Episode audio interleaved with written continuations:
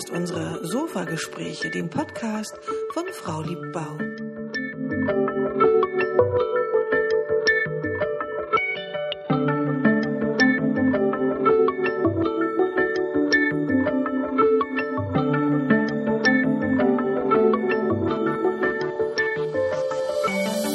Wir sind eine Gruppe von Ingenieurinnen und nehmen dich hier ein Stück weit mit in unseren beruflichen Alltag. Wir zeigen dir die Vielseitigkeit unserer Branche ein Stück weit unsere Begeisterung weitergeben. Und wir geben Einblick in unseren turbulenten Alltag als Selbstständige und Mutter.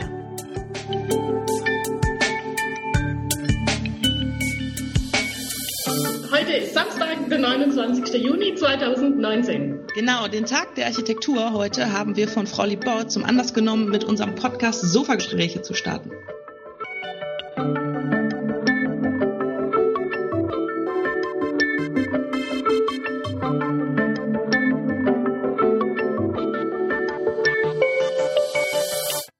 Wir, das sind heute die Sarah Kosmann, die stellt sich jetzt kurz vor. Ich bin selbstständige Bauingenieurin aus Westfalen und ich habe ein Ingenieurbüro für Bauphysik und energieeffizientes Bauen. Mit mir dabei ist heute die Silke Fuchs. Ja, und ich bin selbstständige Architektin in Metzingen und habe den Schwerpunkt meiner Arbeit in Baumaßnahmen im Bestand. Das Thema unseres heutigen Sofa-Gesprächs ist daher ziemlich naheliegend. Wir werden uns über energieeffizientes Bauen und Sanieren unterhalten. Wir werden uns dann vorrangig über das unterhalten, was ähm, wir selber in unserem persönlichen Umfeld zu diesem Thema beobachten. Wir wollen darüber sprechen, warum wir diese Beobachtung immer wieder neu machen. Wir führen jetzt dieses Sofa-Gespräch, weil wir während unserer Arbeit festgestellt haben, dass es bei dem Thema energieeffizientes Bauen einfach keine richtige oder falsche Antwort gibt. Ganz oft ist es vielmehr ein sowohl als auch oder besser geeignet, weil. Wenn wir genau das halt äh, regelmäßig beobachten, haben wir uns gedacht, okay, zwei Sichtweisen mehr für andere, das kann nur gut sein. Also am Ende des Podcasts hast du definitiv zwei Sichtweisen mehr auf dieses Thema.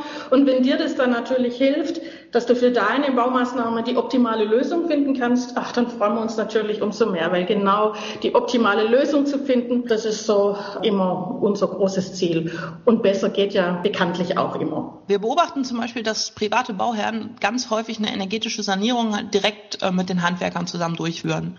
Da spricht doch erstmal grundsätzlich überhaupt nichts gegen. Ja, ähm, das sehen wir tatsächlich sehr häufig und ähm, wir finden das gut. Also sprich, warum soll man Geld für eine Planung ausgeben, wo sie nicht notwendig ist? Wir vertreten aber an anderer Stelle auch ganz klar die Auffassung und können das auch beobachten, dass die Zufriedenheit unserer Bauherren umso größer wird und das Ergebnis der Sanierung auch umso besser wird, je differenzierter der Gesamtzusammenhang gesehen wird und je weiter der Blick auf das gesamte Gebäude gerichtet wird. Also sprich, es ist einfach, also ich, ich sehe das so, Sarah, vielleicht kannst du da kurz ein paar Worte dazu sagen. Das ist eine Bauherrenentscheidung, wie tiefer einsteigen mag und welche Qualität er für sich sucht. Aber wir können definitiv beobachten, wenn man den Blick weitermacht, dass die Zufriedenheit nachher eine größere ist, oder? Erlebst du das anders? Nee, ich erlebe das eigentlich genauso. Also es kommt ja auch immer darauf an, wie kompliziert letztlich auch das Gebäude ist, was zum Beispiel saniert wird oder auch neu gebaut wird. Es kommt darauf an, wie handwerklich oder geschickt derjenige ist, wie viel Wissen er vielleicht auch selber hat, wie viel Wissen er sich selber aneignen möchte, wie viel er auch einfach leisten möchte selber an seinem Bau. Also wenn man da jeden Tag irgendwie drei Stunden steht auf der Baustelle dann und eine Ahnung davon hat, dann kann es vielleicht auch ganz gut funktionieren, wenn man sie seine Handwerker dann selber einteilt. Aber ja. auf der anderen Seite gibt es einfach auch Leute, die da auch wirklich keine Lust zu haben und einfach ganz froh sind, dass es einfach Fachleute gibt, die das für einen übernehmen. Ja, das ist dann manchmal auch ganz, ganz erstaunlich, dass man wohl sehr gerne drüber jammert, wie schwierig und aufwendig das ist. Und die Leute, die das mit Begeisterung managen und organisieren, gar nicht in Betracht zieht, die das machen zu lassen, weil die haben da ja womöglich Freude dran. Also total spannend, ja.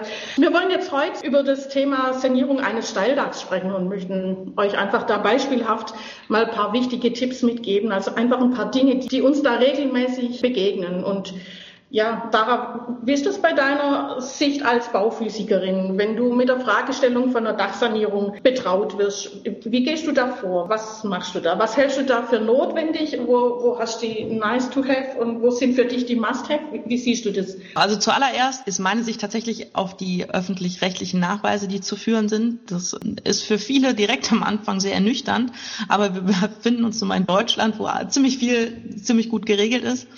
Dementsprechend ist eine Dachsanierung meistens NF-pflichtig, also es muss ein Bauteilnachweis beispielsweise gemacht werden. Zum NF-Nachweis gehört immer ein Feuchteschutznachweis. Auch das ist wichtig, gerade im Dachbereich, damit halt keine feuchte Schäden innerhalb der Konstruktion auftreten.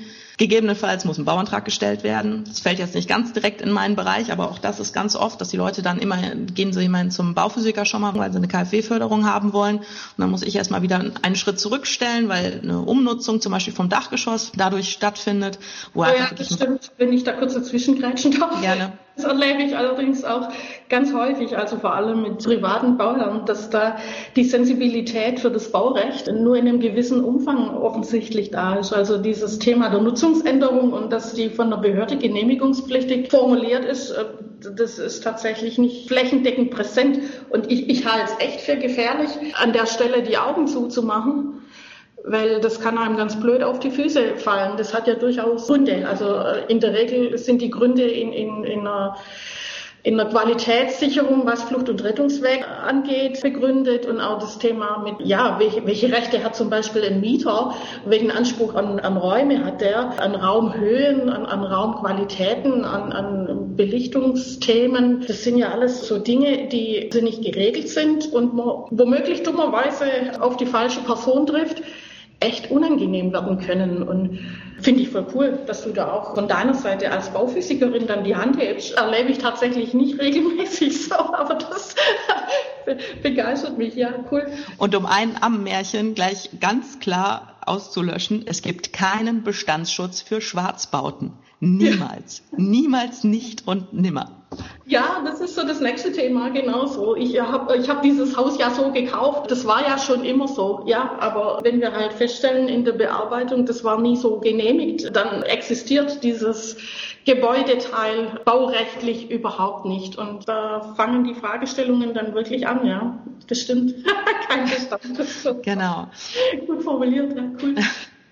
sondern, also ich habe ja gerade schon gesagt, also viele kommen tatsächlich dann direkt zu mir, um halt Förderung durch die KfW einfach abzugreifen was ja auch völlig legitim ist. Da hat die KfW natürlich nochmal ganz eigene Ansprüche auch an, an Dokumentation, an Ausführungen, an Qualität und so weiter.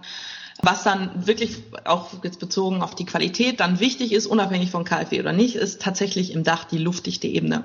Also das ist auch unter Fachleuten einfach, das ist der Dreh- und Angelpunkt einer Dachsanierung. Ähm, das ist für Laien manchmal ein bisschen konfus, weil die Grundsätze eigentlich möglichst luftdicht, aber diffusionsoffen sind. Also das sollte halt diese besonderen Folien, die können das tatsächlich. Hat den Hintergrund, dass natürlich einmal energetisch die warme Luft nicht aus dem, aus dem Dachgeschoss entweichen soll. Das heißt, es muss halt irgendwie luftdicht sein, damit nicht ständig ein Luftaustausch, wie bei alten Häusern halt üblich, so entsteht. Das heißt, wir wollen halt, wir wollen ja Energie einsparen. Wir sind ja beim energieeffizienten Bauen. Also mache ich das erstmal dicht, damit nicht so viel Energie entweicht.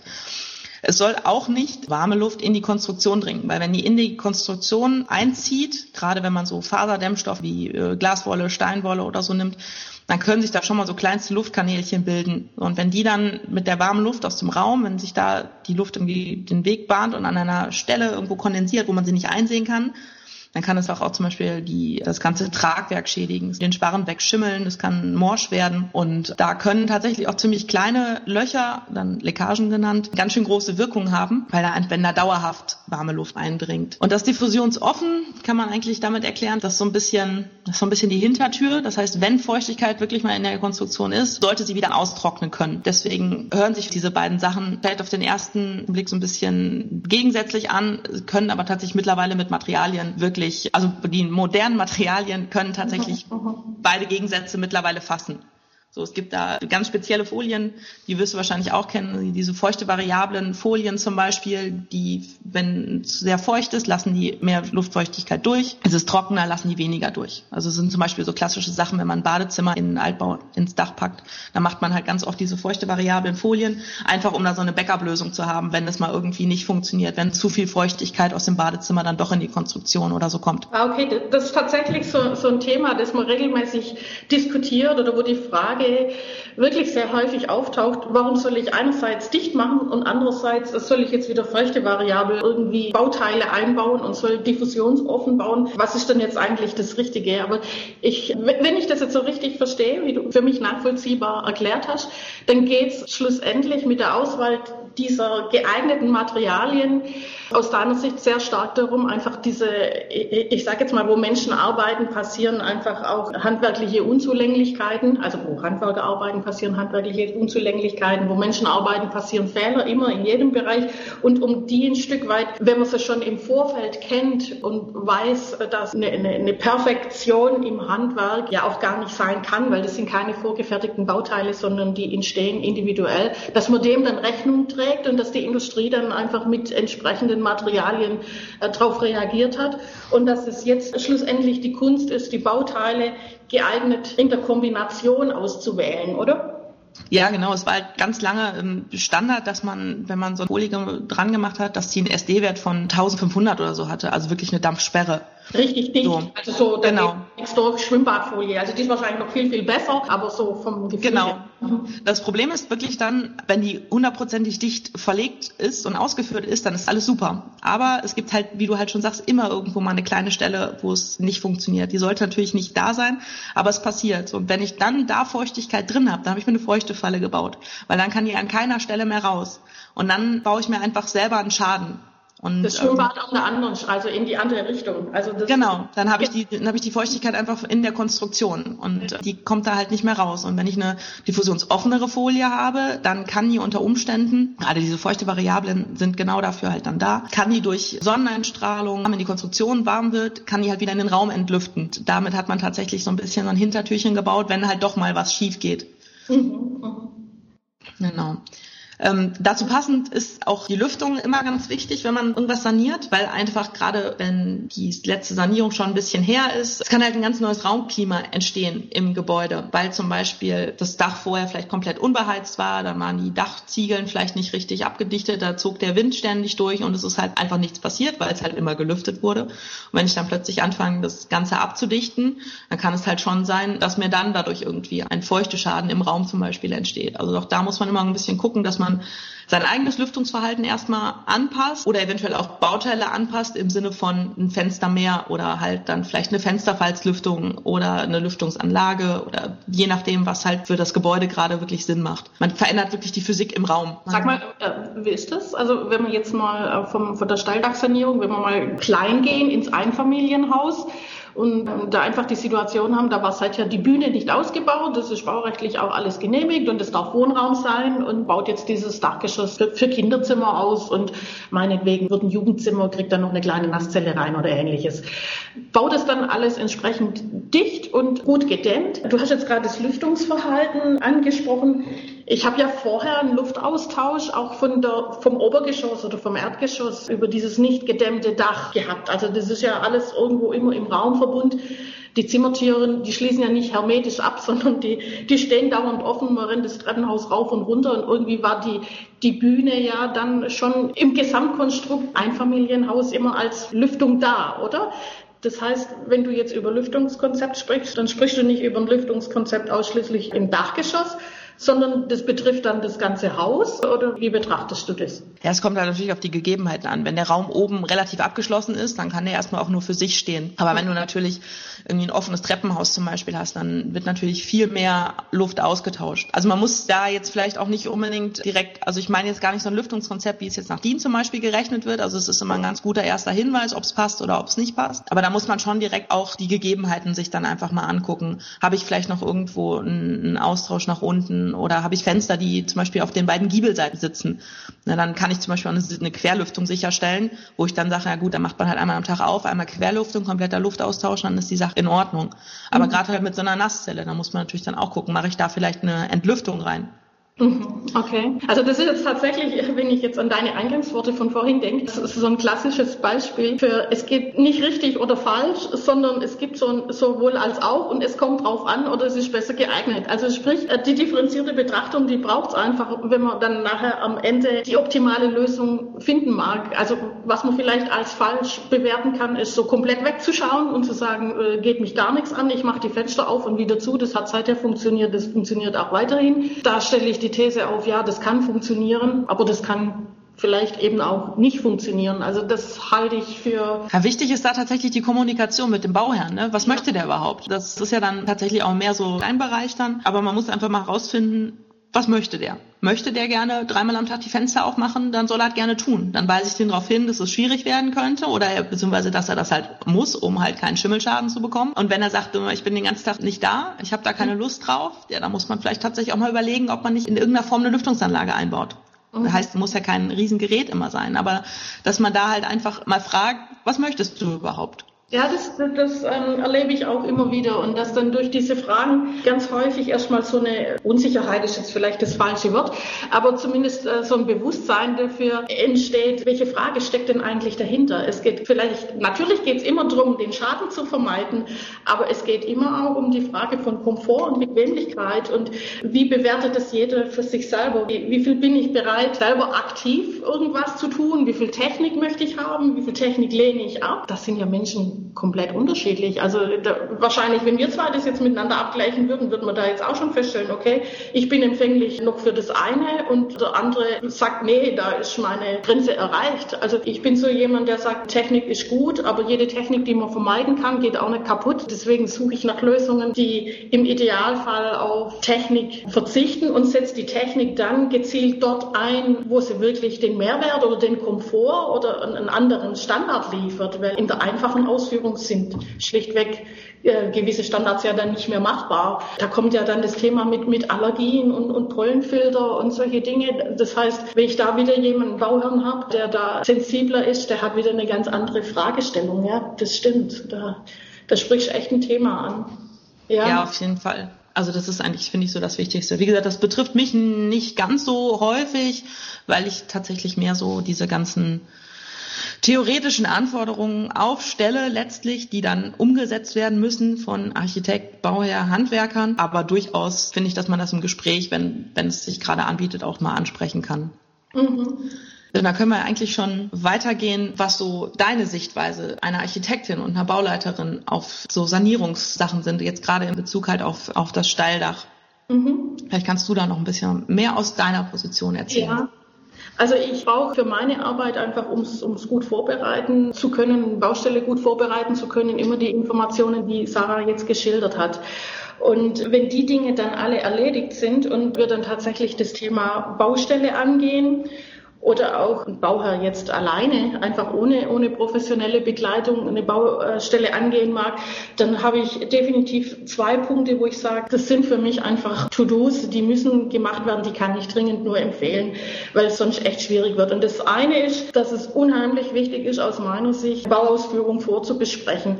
Also wenn geklärt ist, wie es gemacht wird, in der Zusammenarbeit mit der Sarah, mit, mit einem Handwerker, egal, also wenn einfach die Konstruktion gewählt ausgewählt ist, die Materialien ausgewählt sind, klar ist, wie es genau gebaut werden soll, dann einfach diese Bauausführung vorzubesprechen, also der terminliche Ablauf auf der Baustelle. Das heißt, man trifft sich mit den Beteiligten und klärt, wer muss was wann machen. Das heißt, die Schnittstelle mit den einzelnen Handwerkern muss einfach geklärt werden. Das ist ein Thema, das immer wieder auftaucht und bei jeder Baustelle anders ist. Jeder Handwerker hat so seine, ich sage jetzt mal, Lieblingsmaterialien. Jeder Handwerker hat so seine äh, Lieblingsarbeitsweise. Jeder Handwerker hat so seine liebste Art, wie er gerne arbeiten möchte. Und wenn bei einem Dach treffen definitiv mehrere Handwerker aufeinander, das ist in der Regel nicht nur einer, dann müssen die zwei erstmal irgendwie zusammenkommen. Es muss dann geklärt werden, dass die zwei wissen, wer was wann tun muss. Und was das nächste Thema ist, wer muss äh, den anderen informieren? Also die, Informationen gehen nicht von A nach B, weil sie jetzt da sind, sondern das muss ja jemand übernehmen. Macht das der, der Bauherr? Übernimmt der die Kommunikation zwischen Handwerker 1 und Handwerker 2 oder machen das die Handwerker eigenverantwortlich untereinander? Das sind Bauherren unterschiedlich, das sind Handwerker unterschiedlich in ihrer Vorstellung und in ihrer Erwartung, was für sie richtig ist. Und für eine gelingende Baumaßnahme halte ich es einfach für sehr zielführend, wenn man an der Stelle Zeit investiert und mal spricht. Ein gutes Beispiel dafür, äh, für so eine notwendige Schnittstellenklärung, ist für mich immer der Einbau von einer Satellitenschüssel. Dafür muss definitiv, also in aller Regel zumindest, die luftdichte Ebene, von der Sarah vorhin sehr viel erzählt hat und auch auf die Schwierigkeiten hingewiesen hat und die Gefahren, die beim Durchdringen von einer luftdichten Ebene bei Leckagen entstehen. Ja, also die muss dadurch gedrungen werden, weil da gibt es einen Mast und an dem hängt die Schüssel dran und der Mast ist irgendwo befestigt. Und in der Regel ist es in den älteren Betonhäusern so, dass dieser Mast auf dem Boden verankert ist. Also da ist ein Balken am Boden und da ist der einfach festgedübelt. Jetzt wird das Dach gedämmt und jetzt muss man einfach entscheiden, nimmt man den alten Mast wieder, also durchstößt er die luftdichte Ebene oder wird der Mast gegen äh, einen thermisch getrennten Mast, der dann auf dem Sparren befestigt wird und auf der kalten Seite sich befindet, ausgetauscht? Das ist dann wieder eine Frage von Geld. Auch die Frage, äh, wer weist da drauf hin? Ist zu dem Zeitpunkt überhaupt schon ein Elektriker an Bord? Und ist der schon im Gespräch dabei? Wer baut den Mast dann nachher ein? Äh, macht es der Elektriker oder bringt den der Zimmermann? Also ich, ich erlebe beides. Wie gesagt, das gibt es einfach individuell unterschiedliche Vorgehensweisen und unterschiedliche Erfahrungswerte bei den Handwerkern, wo die sagen, das hat sich bei mir bewährt, ich mache das aus dem und dem Grund so. Und dann geht es eben darum, äh, zu welchem Zeitpunkt baut man dann zum Beispiel eben diesen Mast für die satellitischen Schüssel ein. Ist es bevor die Aufdachdämmung kommt, dass man gut arbeiten kann? Ist es eher sinnvoll, das danach zu machen und nur die Halterung vorzubereiten? Hängt dann wieder von der Konstruktion ab, mit welchen Produkten die Handwerker arbeiten. Das sind einfach so Themen. Wer macht dann nachher den Anschluss an die luftdichte Ebene? Also sprich an die Folie, macht es derjenige, der die Folie einbaut. Das ist sehr häufig der Zimmermann, der die Dämmarbeiten macht. Oder vielleicht ist auch der Bauherr, äh, der in Eigenleistung da aktiv wird. Oder macht es der Elektriker, weil der zu einem Zeitpunkt kommt, wo das alles schon fertig ist und er mit seinem Cuttermesser dann wieder kommt und die Folie aufschneidet, macht er das dann wieder zu? Was ist da dann eine richtige Vorgehensweise? Also über diese Dinge kann ich einfach nur raten, frühzeitig zu sprechen und, und die Beteiligten dafür zu sensibilisieren und da sich einfach, ja, im, Dialog und im Gespräch eine Lösung zu erarbeiten, die dann funktioniert. Und das, was äh, luftdichte Ebene innen, innen ist, ist ja bei einem zu Wohnzwecken genutzten Dachgeschoss auch das Thema mit dem Unterdach. Also auch da gibt's ja Anforderungen an, wie die Qualität von zweiter wasserführenden Ebene und ähnlichem ausgeführt werden muss. Also auch da einfach mal drüber sprechen, wer macht es, in welcher Art wird es gemacht, ist dann eine zusätzliche Folie notwendig, kann das das Material, das Dämmmaterial selber leisten, wie, wie wird dann der Anschluss angedichtet und immer die Frage, wer von den Beteiligten macht es. Ja, auf jeden ja. Fall. Also man muss auf jeden Fall auch gucken, dass man keine, also es soll ja nicht irgendwie in Anschuldigung gehen oder du machst oder du musst oder hier und da, sondern es muss einfach neutral darüber gesprochen werden, wer es denn am Ende macht. Und es kann jedes Handwerk, was irgendwie im Dach zu tun hat, kann das, gehe ich jetzt mal ja. einfach von aus. Man muss halt noch schauen, dass man im System bleibt. Das heißt, die Klebebänder, mit denen man zum Beispiel solche Cuttermesserschnitte wieder verklebt oder wo man auch die Folienbahnen untereinander verklebt, die sind immer zusammen mit einer Folie zugelassen. Also man kann nicht irgendeine Folie nehmen und dann irgendein Band nehmen und erst recht kein Paketband oder andere Klebebänder, die man irgendwo so findet. Solche Sachen müssen einfach vorher geklärt sein und derjenige, der es am Ende ausführt, der muss einfach kurz darüber informiert worden sein. Hier, wir nehmen das Band. Wir nehmen das System. Wir nehmen das von dem und dem Hersteller und fertig. Mhm. Und dann sollte das auch einfach wertfrei erledigt werden. Also ja. Sehe ich genauso. Geht gar nicht darum, dass das wieder der eine besser kann als der andere, sondern äh, das muss einfach, äh, wie du sagst, Sarah, also sehe ich ganz genauso, im Dialog besprochen werden, was ist die beste Lösung, wie läuft es am unkompliziertesten ab, weil wenn es unkompliziert ist, ist häufig dann auch eine wirtschaftliche Lösung und das wirkt sich ja alles in Arbeitszeit aus, wo man es nicht unnötig kompliziert machen muss. Ja, Perfektes Stichwort, unkompliziert, kompliziert und wir gehen zu KfW geförderten Projekten. unkompliziert, kompliziert. KfW, geförderte Projekte. Das, ich glaube, das wäre ein Thema für unseren Podcast. Da gehen wir heute gar nicht drauf ein. Uh, ungeachtet dessen ähm, bringen wir sie regelmäßig zur Anwendung und freuen uns immer wieder, wenn wir dann die Freigabe, den Zahlungs, wie sagt man, die Zahlungsbewilligung auf dem Tisch haben und dass dann die Fördergelder ausbezahlt werden können. Aber was man definitiv sagen äh, kann bei der KfW sind einfach, also für diese geförderten Projekte äh, ist eine gewisse Dokumentationspflicht da und auch eine gewisse Ausführung verpflichtend, wo einfach Standards geregelt sind, um diese Fördergelder zu bekommen und äh, sich an denen zumindest ein Stück weit zu orientieren, das halte ich doch für sehr sinnvoll. Und da geht es schlussendlich um Sichtkontrollen, die meines Erachtens unabhängige Dritte ausführen sollten. Nicht, weil es der Bauherr nicht sieht oder weil es der Handwerker nicht sieht oder nicht kann, sondern einfach, weil das sensible Bauteile sind und sensible Ausführungen, wobei der Hochwertigkeit, wie wir unsere Häuser dämmen und sanieren, äh, ich es einfach für unabdingbar halt, äh, die Dinge so gut wie möglich einfach in der Qualität zu sichern. Also sprich, ich empfehle definitiv immer durch einen unabhängigen Dritten eine Sichtkontrolle, wenn die Dämmung vollständig eingebaut ist, um einfach da nochmal drauf zu gucken, passt es an den neuralgischen Punkten, äh, wo so Durchdringungen sind, wo Anschlüsse von Wänden da sind und wie, wie, wie geht es am Übergang Doppelhaushälfte, Giebelwand, äh, solche Dinge. Und das zweite Thema, äh, wo ich es genauso wichtig finde, ist das Thema der luftdichten Ebene. Also wenn die vollständig hergestellt ist, wenn wenn wir im Gespräch Bauherr mit Handwerker feststellen, okay, wir sind jetzt fertig, äh, wir haben alles verklebt, es ist alles drin, da mal nochmal gezielt durchzugucken, bevor dann der Innenausbau stattfindet. Also bevor die Rigipsplatten oder sonstige äh, Holzverschalungen oder was man jetzt eben innen gerade äh, machen möchte, bevor die drankommen.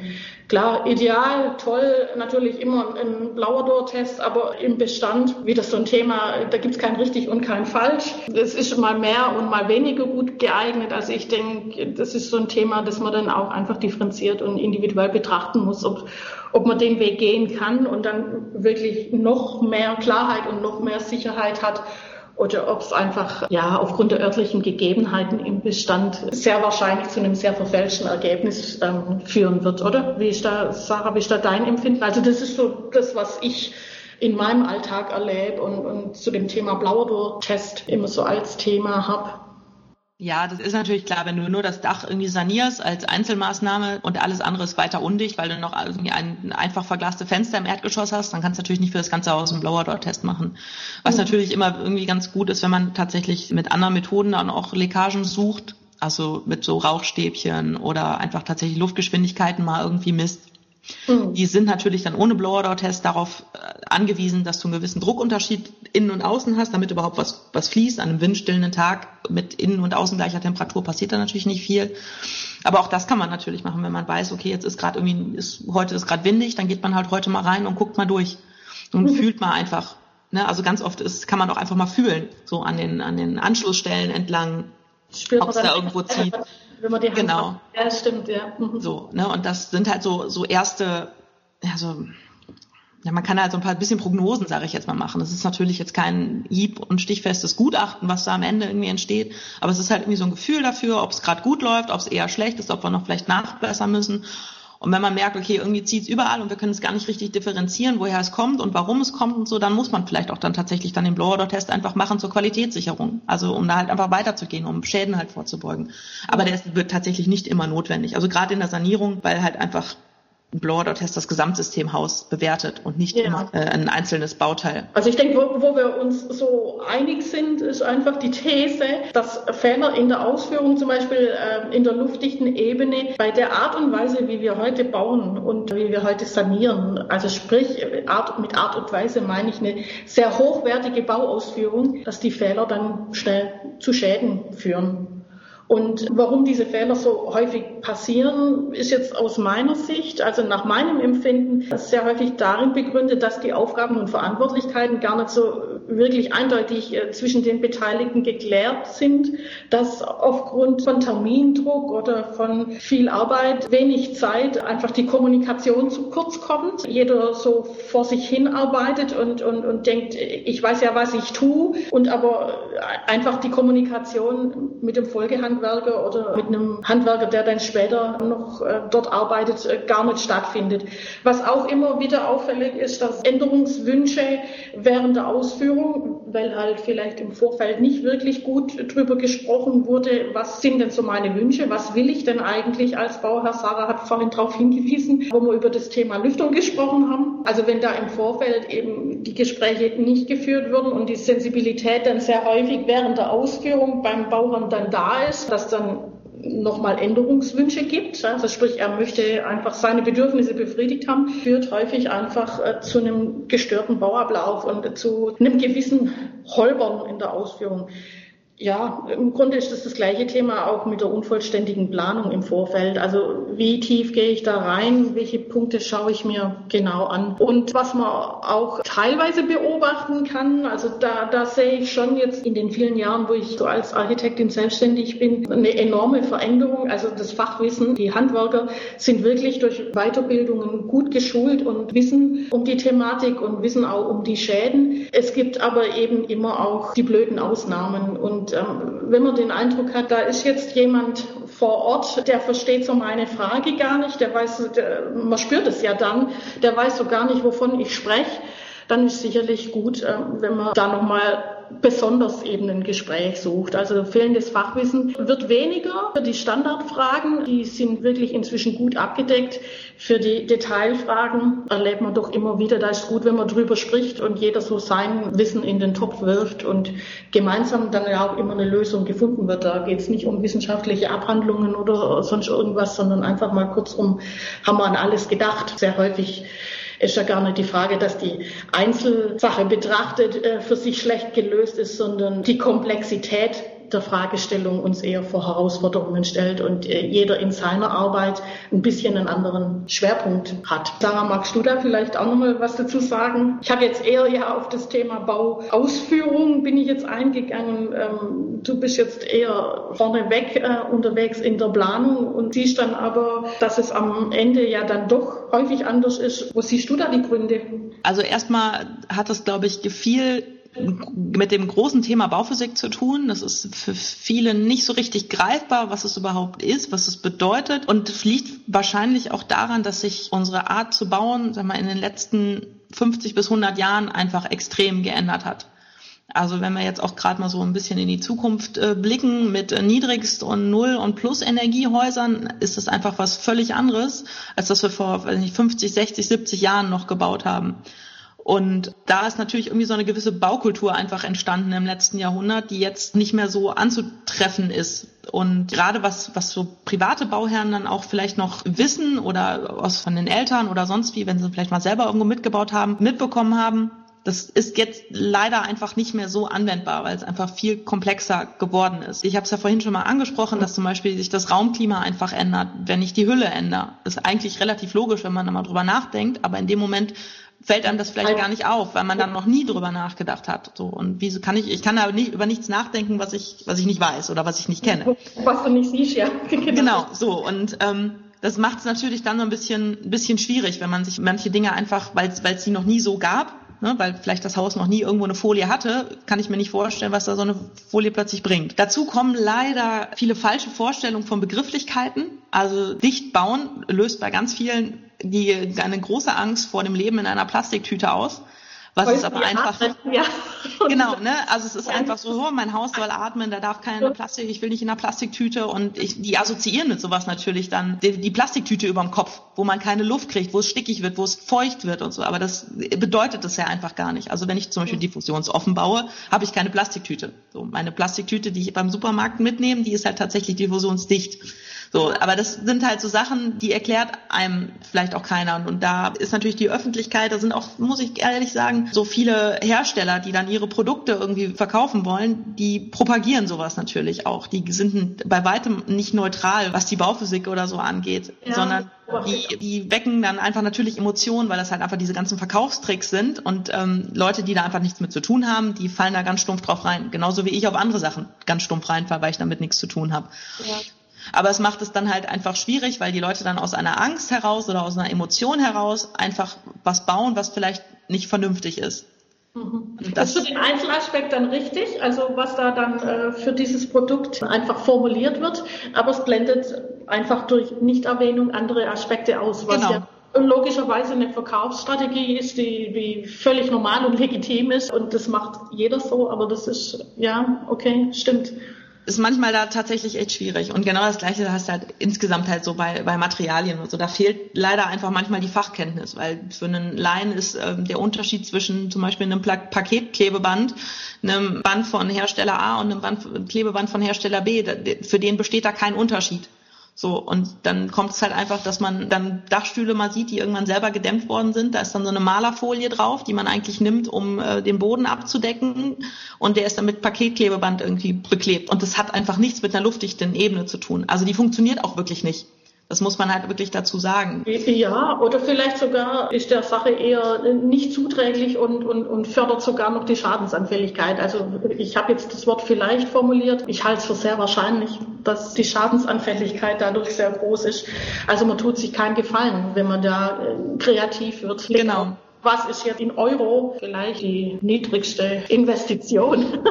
ja, genau. Man, man ist einfach, dann hat man einfach, das hilft einfach nicht. Also so dieses konkrete Beispiel, dann hat man halt zehn Jahre später hat man plötzlich die ganze Dämmung einfach verschimmelt und ist dann kann er das Dach nochmal neu machen. Also da hat einfach keiner gewonnen. Ja. Also außer die Hersteller, die zweimal verkaufen dürfen. Aber ja. das bringt einfach wirklich überhaupt nichts.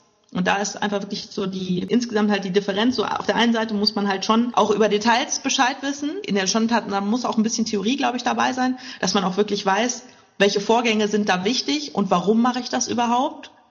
Und dann natürlich die Gesamtzusammenhänge, dass das auch funktioniert, dass das in, was die Theorie dann vorgibt. Ja, und ich glaube, das sind wir jetzt schon wieder in der Zusammenfassung. Das können wir tatsächlich mal kurz aufgreifen. Also das Gebäude im System betrachten ist so, so ein wichtiger Punkt. Einzelmaßnahmen mit umgebenden Bauteilen abgleichen, die Baustelle überhaupt erstmal gut vorzubereiten, reden, Kernpunkte jeweils einem Unternehmer zuordnen und einfach das Thema dann auch verbindlich regeln. Wer ist da zuständig? Was ist die Aufgabe? Und die Qualität durch Baubegleitung und Dokumentation zumindest für die wesentlichen für die wichtigen Punkte dann auch zu dokumentieren und professionell begleiten zu lassen. Also das, das ist die Empfehlung von meiner Seite. Ja, genau. Also so kann man das tatsächlich auch verallgemeinert für alle Maßnahmen vom energieeffizienten Bauen so sagen, weil das einfach so grundlegend ist, dass es wirklich auch für alle funktioniert. Und dann ist das, was du am Anfang auch gesagt hast, ne? wenn das einfach vernünftig funktioniert und das Gesamtsystem einfach passt, dann wird meine Sanierung überhaupt erst effizient. Also nicht nur energieeffizient, sondern dann vielleicht auch kosteneffizient und komforteffizient. Also das sind ja auch so Dinge, es geht ja nicht immer nur um die Energie, die man einspart oder eventuell Kosten, die man einspart, sondern eine energetische Sanierung bringt auch einen Wohnkomfort mit sich. Das sind halt so Dinge, wenn man, wenn der Bauherr das einfach sieht und das gut gemacht wird, dann ist der natürlich am Ende mit dem Ergebnis auch viel zufriedener. Und insofern macht es durchaus Sinn, ein bisschen mehr Zeit in die Planung zu stecken. Das muss gar nicht der klassische Planer als Architekt oder Fachplaner sein. Das kann man vielleicht auch in gewissem Rahmen selber machen. Das kann vielleicht auch mal ein Handwerker machen. Aber wichtig ist einfach, dass im Vorfeld geplant wird um dann die Ausführung auch vernünftig ausführen zu können. Ja, und an der Stelle einfach den Tipp, äh, sprecht die Leute drauf an, sprecht auch die Punkte an, wo, wo ihr Herausforderungen seht oder fragt einfach auch mal gezielt nach Erfahrungen von euren Handwerkern, ähm, wo, wo die denn so Punkte sehen, über die man gerne mal im Vorfeld sprechen muss. Wir alle haben das Ziel, zufriedene Kunden, wir wollen Ergebnisse liefern, wo die Leute sagen können, oh ja, wow, ich habe es mir toll vorgestellt, aber jetzt ist mindestens noch mal doppelt so gut geworden. Also das ist ja unser Bestreben. Okay. Ja, das war's dann für heute bei dem ersten Sofagespräch von Frau Liebau. Wir bedanken uns bei euch fürs Zuhören. Wenn ihr noch mehr über uns wissen wollt oder wenn es euch gefallen hat, äh, wenn ihr Kontakt zu uns halten wollt, ihr findet uns unter der Website frauliebtbau.de oder auch äh, gerne in Facebook, da sind wir auch regelmäßig aktiv. Auch dort die Seite Frau liebt Bau. Für selbstständige Kolleginnen unter uns äh, haben wir eine Mastermind-Gruppe in Facebook, wo wir in einem regelmäßigen Austausch sind. Da an die Kolleginnen herzliche Einladung. Besucht unsere Seiten, lasst uns gerne einen Kommentar da, wie es euch gefallen hat und wir freuen uns, wenn wir im Austausch bleiben können auf der Seite von Fahrlig Bau. Genau, mich und meinen Blog über Bauphysik äh, findet ihr unter blog.kosman-ingenieure.de. Ich bin natürlich auch bei Facebook unter Kosman Ingenieure. Und da ganz besonders, wenn ihr, wenn ihr Fragen zur Bauphysik habt oder auch eine konkrete Frage zu eurem Bauvorhaben, könnt ihr immer freitags bei Facebook einfach mal vorbeischauen. Da gibt es meinen Frage-Antwort-Post. Fragt doch mal die Ingenieurin. Und wenn du dich zum Thema Bauen im Bestand austauschen möchtest oder einen Gedankenaustausch äh, barrierefreie Lösungen und energieeffizientes Sanieren suchst, dann freue auch ich mich über deine Kontaktaufnahme. Findest du über meine Website architektin-fuchs.de oder auch in Facebook auf der Seite Architektin Silke Fuchs. Gern auch eine Kontaktaufnahme über Xing, Instagram, LinkedIn, also die gängigen Social-Media-Kanäle bin ich präsent. Ihr könnt aber gerne Kontakt mit mir aufnehmen. Ich freue mich drauf, freue mich über eure Kommentare, über eure Fragen. Wir verabschieden uns und freuen uns auf das nächste Sofa-Gespräch mit euch. Hier war die Sarah und die Silke. Tschüss!